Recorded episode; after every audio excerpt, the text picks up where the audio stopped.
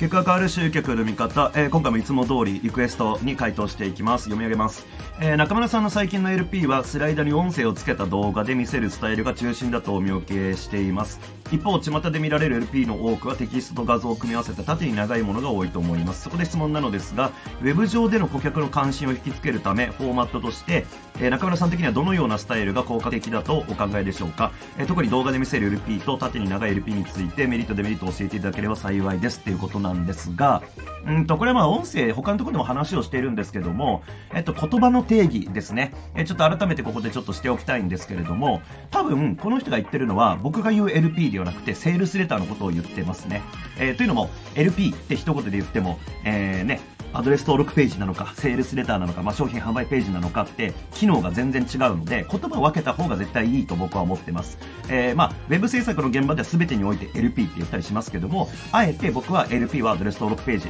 えー、セールスレターはセールスレター、SL って書いたりしますけども、えー、っていう風に分けてます。それは機能が全然違うからです。というわけで、まあ、この方が言ってるのは LP とは言ってるけれども、おそらく僕が言うとこのセールスレターの話をしてるんだと思います。まあ、というのも僕はアドレス登録ページにね、あの、スライドに音声つけた動画動画で見せるスタイル中心にしている覚えはないんで、えー、まあおそらくセールスレターでしょうというところで、まあその前提でセールスレターの話をちょっと今日しようかなと思います。で、えー、っとですね、うーんと、そうだな別に、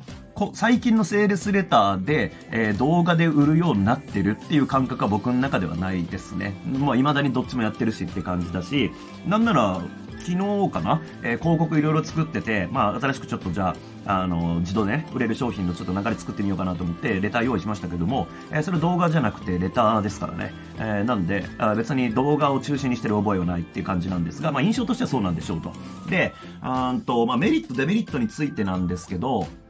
そうだな。えっ、ー、と、まあ、動画を使うのかテキスト中心で行くのかっていう話だとは思うんですけれども、まあ、今回じゃあ動画をね、使ってんのをちょっと見受けられるっていうことなんで、それについて話しようかなと思うんですけど、まあ、実際この前も15分ぐらいの動画で49万のサービス売りました。えー、なんで、えー、そういうこともやってるんですが、まあ、じゃあなんで動画なのかっていうところでメリットをね、ちょっと話をしていくと、まあ、まず作るのが簡単ですよね。作るのが簡単。えー、まあ、シンプルにあのテキストをね、例えばじゃあ2万文字ぐらいセールスレター書くのと、えー、15分ぐらい喋るのどっちの方が早いかっていうと、当然喋った方が早いんですよ。だし、えー、スライドもね、あの、一言一句全部書き起こしてるわけじゃなくて、えー、自分が喋ろうと思ってることの、うんと、例えば見出し的なものとかをスライドに乗っけてるだけなんで、あの、そんなにこう作るのも大変じゃないと、スライド自体を。で、あとはそのスライドを読み上げながらね、えー、15分くらい喋ればいいって感じなんで、作るのがめちゃめちゃ簡単っていう感じですね。まずメリットの一つはそれ。で、もう一つは、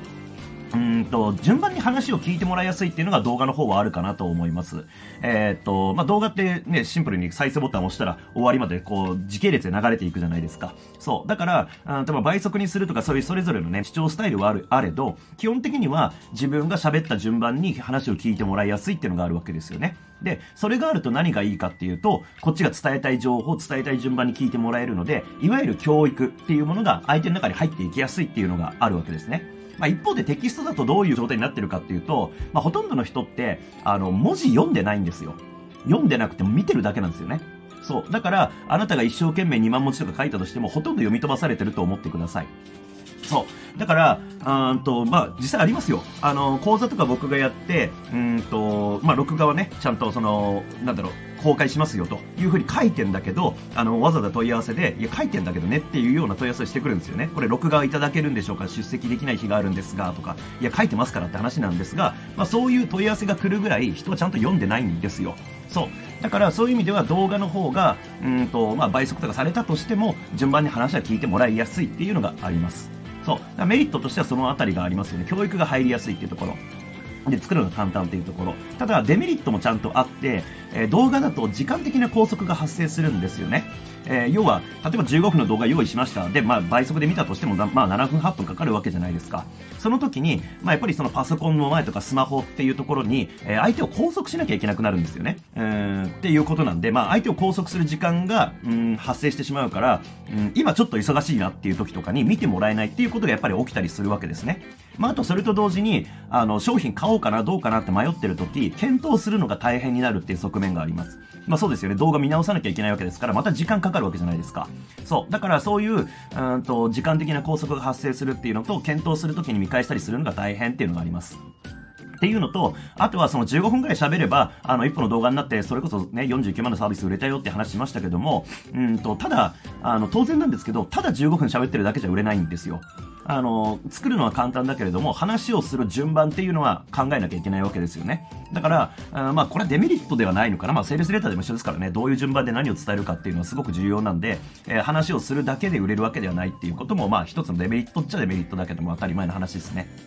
そう。まあ、そんな感じで、メリットとしては作るの簡単っていうのがありますし、順番に話聞いてもらいやすいっていうのもあるけれども、えー、順番に話を聞いてもらうっていうことは、相手の時間的な拘束が発生するっていうこと。そして動画だから、えー、なんか見返したりとかしないと、その商品の内容だったり、サービスの内容っていうのは見返せないんで、検討するのが大変っていうのがあります。なので、えー、結論としては、まあ、両方できた方がいいよねっていう、まあ、当たり前の話に行き着いちゃうんですよね。両方用意するっていうこと。だから、えっ、ー、と、例えば動画の方ではちゃんと教育的な内容っていうのを中心にして、で、えー、まあ、いろいろオファーを伝えていくわけですけれども、まあ、改めて参加しますかどうしますかっていう、その検討のフェーズに入ってもらった時には、セールスレターをしっかり書いて用意しておいて、そっちの方が、まあ、サービスの内容を見たりとかするのは簡単なわけですよね。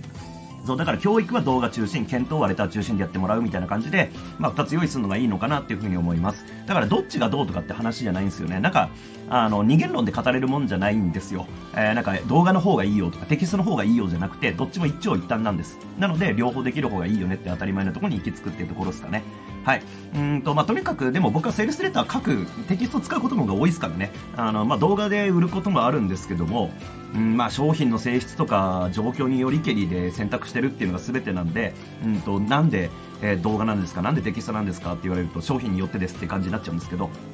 うん。まあそんな感じですかね。うんと、とりあえず両方できた方がいいですよってことですかね。ただまあ、うんと、セールスレター書ければ、あの、セールス動画も作れると思うんで、あの、二つのスキルを身につけましょうって話じゃなくて、セールスライティング身につければ両方できるようになるよって話なんですけどね。まあ、とにかく、そんな感じで二つのやつっていうのは僕は使ってますっていうところですかね。メリット、デメリットについてでした。えー、ありがとうございました。